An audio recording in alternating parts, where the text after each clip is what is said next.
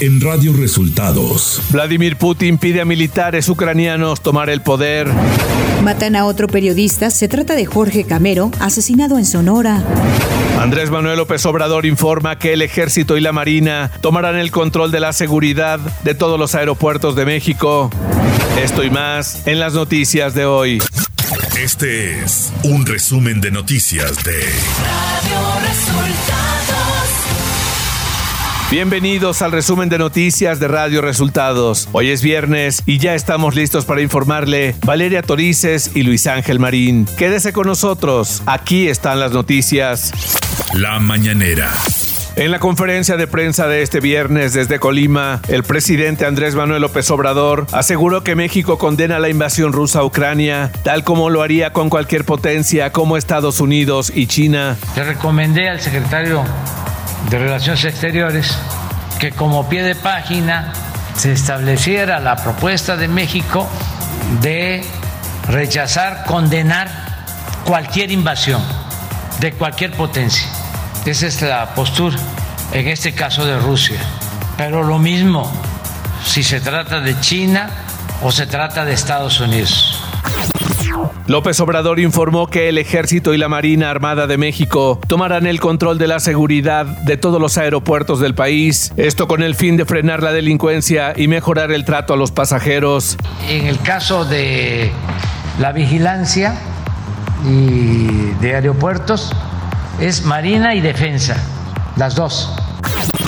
El secretario de la Defensa Nacional, Luis Crescencio Sandoval, informó que fueron detenidas cinco personas por el asesinato del periodista Margarito Martínez Esquivel, ocurrido en Tijuana el pasado 17 de enero. En cuanto al asesinato del periodista Margarito Martínez Esquivel, eh, ahorita en la madrugada se realizó la detención de cinco presuntos responsables de este asesinato con posesión de armas y droga. El presidente dio a conocer que se iba a participar en la inauguración del Aeropuerto Internacional Felipe Ángeles el próximo 21 de marzo, pero sin tomar la palabra debido a la veda electoral. Y acerca de que si voy a participar en la inauguración del aeropuerto el día 21 de marzo, sí voy a participar porque además esto lo dijimos desde hace un año, de que lo íbamos a inaugurar el día 21 de marzo y se va a cumplir y es un gran aeropuerto, pero para que no vayan a, decir que estamos haciendo propaganda, pues he decidido participar sin tomar la palabra. Radio Resultados Nacional. El canciller Marcelo Ebrard, a nombre del gobierno de México, condenó la invasión militar de Rusia a Ucrania y rechazó el uso de la fuerza en el conflicto. En un video difundido este jueves, indicó que decidió asumir esa postura internacional después de que representantes de la diplomacia mexicana tuvieran conversaciones con más de siete diferentes países y de analizarlo con la Embajada de México en Ucrania. El canciller Marcelo Ebrard reveló que la embajadora de México en Kiev, Olga García, le informó que no pudo acceder al edificio diplomático debido a una explosión registrada en otra estructura cercana. Me informa nuestra embajadora Olga García desde Kiev que no le permitieron acceder a nuestra embajada porque hubo explosión en un edificio contiguo.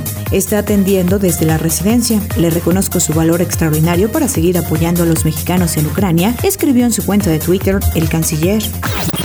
El Senado recibió del presidente López Obrador distintos nombramientos de embajadores, entre los que destacan los de políticos priistas, como es el del caso del exgobernador de Sinaloa, Quirino Ordaz Coppel, para España, y del exmandatario de Campeche, Carlos Miguel Aiza González. La presidenta de la mesa directiva, Olga Sánchez Cordero, informó que el Ejecutivo los puso a consideración. Los diputados de Morena y aliados aprobaron reformas a la ley de disciplina financiera de las entidades federativas y los municipios para establecer que dichos entes solo podrán destinar hasta 0.15% del monto total de financiamientos para cubrir gastos y costos relacionados con la contratación de los mismos. Ante esto, los partidos de oposición señalaron que esta modificación afectará las condiciones económicas a nivel local. La minuta pasó al Senado. Y durante su participación para el tema de la adicción de reformas a la ley de disciplina financiera de las entidades federativas y los municipios, la diputada de Morena, Patricia Armendaris, confesó en tribuna haber participado en actos de corrupción durante los exenios de los expresidentes Carlos Salinas de Gortari y Ernesto Cedillo, al recibir moches en reestructuraciones municipales de gastos y contrataciones. Al encabezar la ceremonia de clausura del ciclo académico 2021-2022 e inauguración 2022-2023 de los cursos de especialización médica, celebrada en la unidad de congresos del Centro Médico Nacional Siglo XXI, el director general del instituto, Zoe Robledo, agradeció a los 7.716 residentes médicos de 53 diferentes cursos de especialidad, quienes se integraron a los equipos de respuesta COVID. De ellos, 399 fueron líderes de equipo. Robledo destacó que lo hicieron como auténticos profesionales de la salud que ponen su vida al servicio de sus pacientes. Economía. De acuerdo a datos del INEGI, las exportaciones de mercancías mexicanas registraron una contracción durante enero, lo que suma un segundo mes con retroceso al hilo y la mayor caída desde mayo de 2020. Los envíos al extranjero registraron un descenso de 5.3% a tasa mensual, con ello acumula un segundo mes con bajas para sumar un total de 33.899 millones de dólares. Las exportaciones petroleras fueron por 2.422 millones de dólares, lo que significa un descenso de 8% a tasa mensual, el segundo mes con pérdidas, mientras que las exportaciones petroleras cayeron 5.5% para ubicarse en los 31.476 millones de dólares, su mayor caída desde mayo del 2020. Clima. El frente número 31 se extenderá con características de estacionario sobre el noroeste y oriente del territorio nacional, en interacción con un canal de baja presión sobre el oriente y sureste del país. Originarán lluvias puntuales fuertes en Tamaulipas, San Luis Potosí, Veracruz, Puebla y Oaxaca, así como chubascos en el noroeste, oriente, centro y sureste mexicano. Estas lluvias podrían estar acompañadas de descargas eléctricas. La masa de aire frío asociada al sistema frontal originará ambiente frío a muy frío con heladas matutinas sobre el norte y noreste de México. A su vez propiciará viento de componente norte con rachas de 60 a 80 kilómetros por hora en el Istmo y Golfo de Tehuantepec y de 40 a 60 kilómetros por hora en el litoral de Tamaulipas y Veracruz. Ciudad de México. La Comisión de Quejas y Denuncias del INE dio un plazo de tres horas a la jefa de gobierno de la Ciudad de México, Claudia Sheinbaum, para que elimine de sus redes sociales un mensaje que difundió en apoyo a la consulta de revocación de mandato. Esto luego de que el Partido de la Revolución Democrática denunciara a la jefa de gobierno por presunta difusión de propaganda gubernamental en plena veda electoral. Información de los estados. La noche de este jueves se reportó el asesinato del periodista Jorge Camero, conocido como Choche, titular del portal El Informativo. Se dio a conocer que un grupo armado lo sorprendió afuera de un gimnasio en la colonia Libertad, en Empalme, Sonora. El comunicador había renunciado hace más de 10 días a sus funciones de secretario particular del alcalde de esa ciudad, Luis Fuentes Aguilar, para retomar el ejercicio periodístico en su medio de comunicación. La senadora morenista Susana Harp acusó a los magistrados del Tribunal Electoral de Oaxaca de hacer un proyecto a modo con el cual desecharon la impugnación presentada en contra de la designación de un candidato único de Morena a la gubernatura de Oaxaca, pues la definición no cumplió con la perspectiva de género ordenada por la Sala Superior del Tribunal Electoral del Poder Judicial de la Federación. El primer tribunal colegiado en materia penal con sede en Jalisco concedió un amparo a Ernesto Fonseca Carrillo Doneto, que revoca la sentencia que lo obliga a indemnizar con más de 20 millones de pesos a familiares del agente de la DEA Enrique Camarena y del piloto mexicano Alfredo Zavala Avelar, por cuyos asesinatos se culpa a Doneto. La sentencia había sido determinada en 2017 por el juzgado cuarto de Distrito de Procesos Penales Federales en Jalisco. La Secretaría de la Defensa Nacional informó del envío de 950 elementos al estado de Colima con el fin de apoyar el combate a la delincuencia organizada. Se trata de la Fuerza de Tarea Conjunta México, integrada por personal de infantería, fusileros paracaidistas y de fuerzas especiales que llegaron a la entidad este jueves 24 de febrero. Estos nuevos elementos se suman a los casi 1.300 de la Guardia Nacional y de la Secretaría de Marina desplegados en Colima desde hace varios días. La noche de este jueves y la madrugada del viernes, en diversos puntos de la ciudad de Reynosa, Tamaulipas, se reportó la vandalización de postes en los que se encuentran colocadas cámaras del servicio de videovigilancia del C5, así como detonaciones al parecer hechas para afectar los equipos. Un reporte inicial señala que fueron afectados 13 sitios en Reynosa, 4 en Ciudad Alemán, uno en Díaz Ordaz y uno más en Camargo. Radio Resultados Internacional.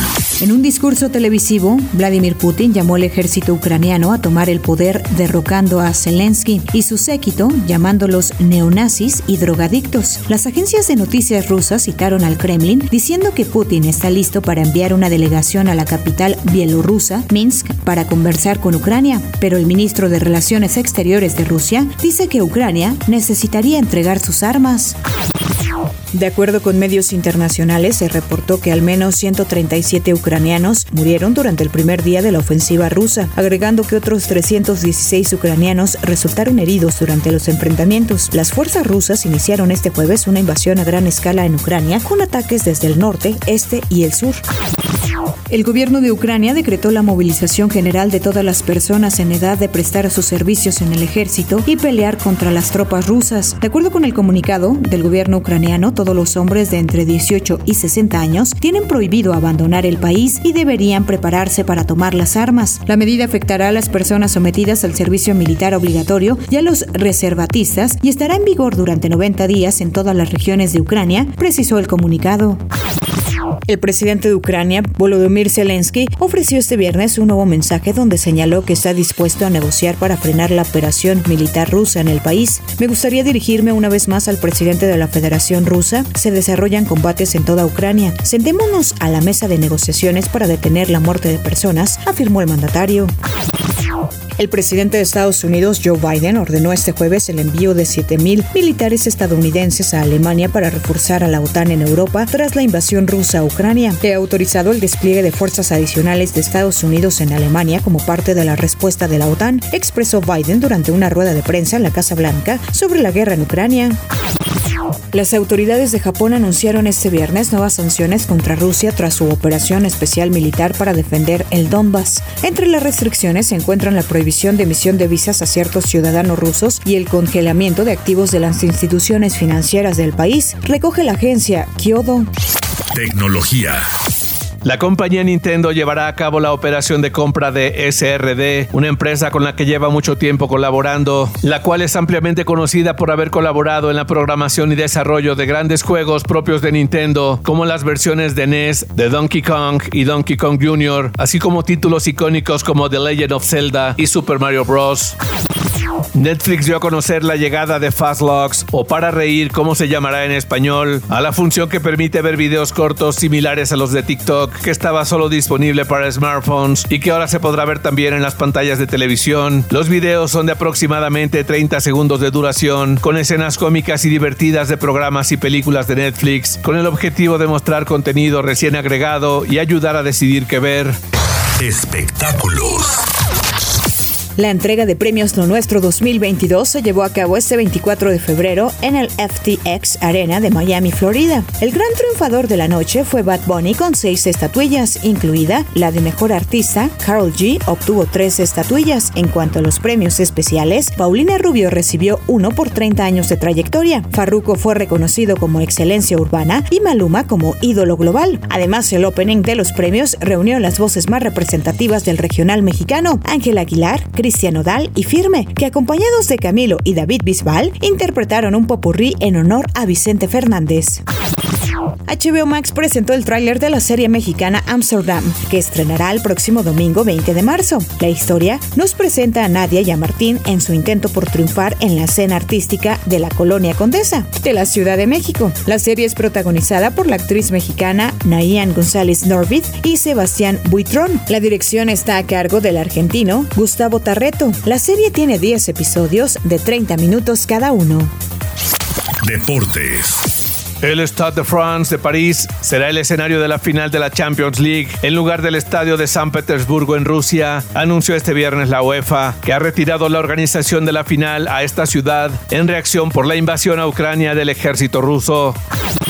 El equipo Manchester United anunció que puso fin a su contrato de patrocinio con la compañía aérea rusa Aeroflot tras la invasión a Ucrania por tropas rusas. Este jueves el gobierno británico impuso un conjunto de sanciones a Moscú, entre ellas la prohibición a la compañía aérea rusa de entrar en el espacio aéreo británico. Y hasta aquí las noticias en el resumen de Radio Resultados. Hemos informado para ustedes Valeria Torices y Luis Ángel Marín. Que tengan un excelente fin de semana.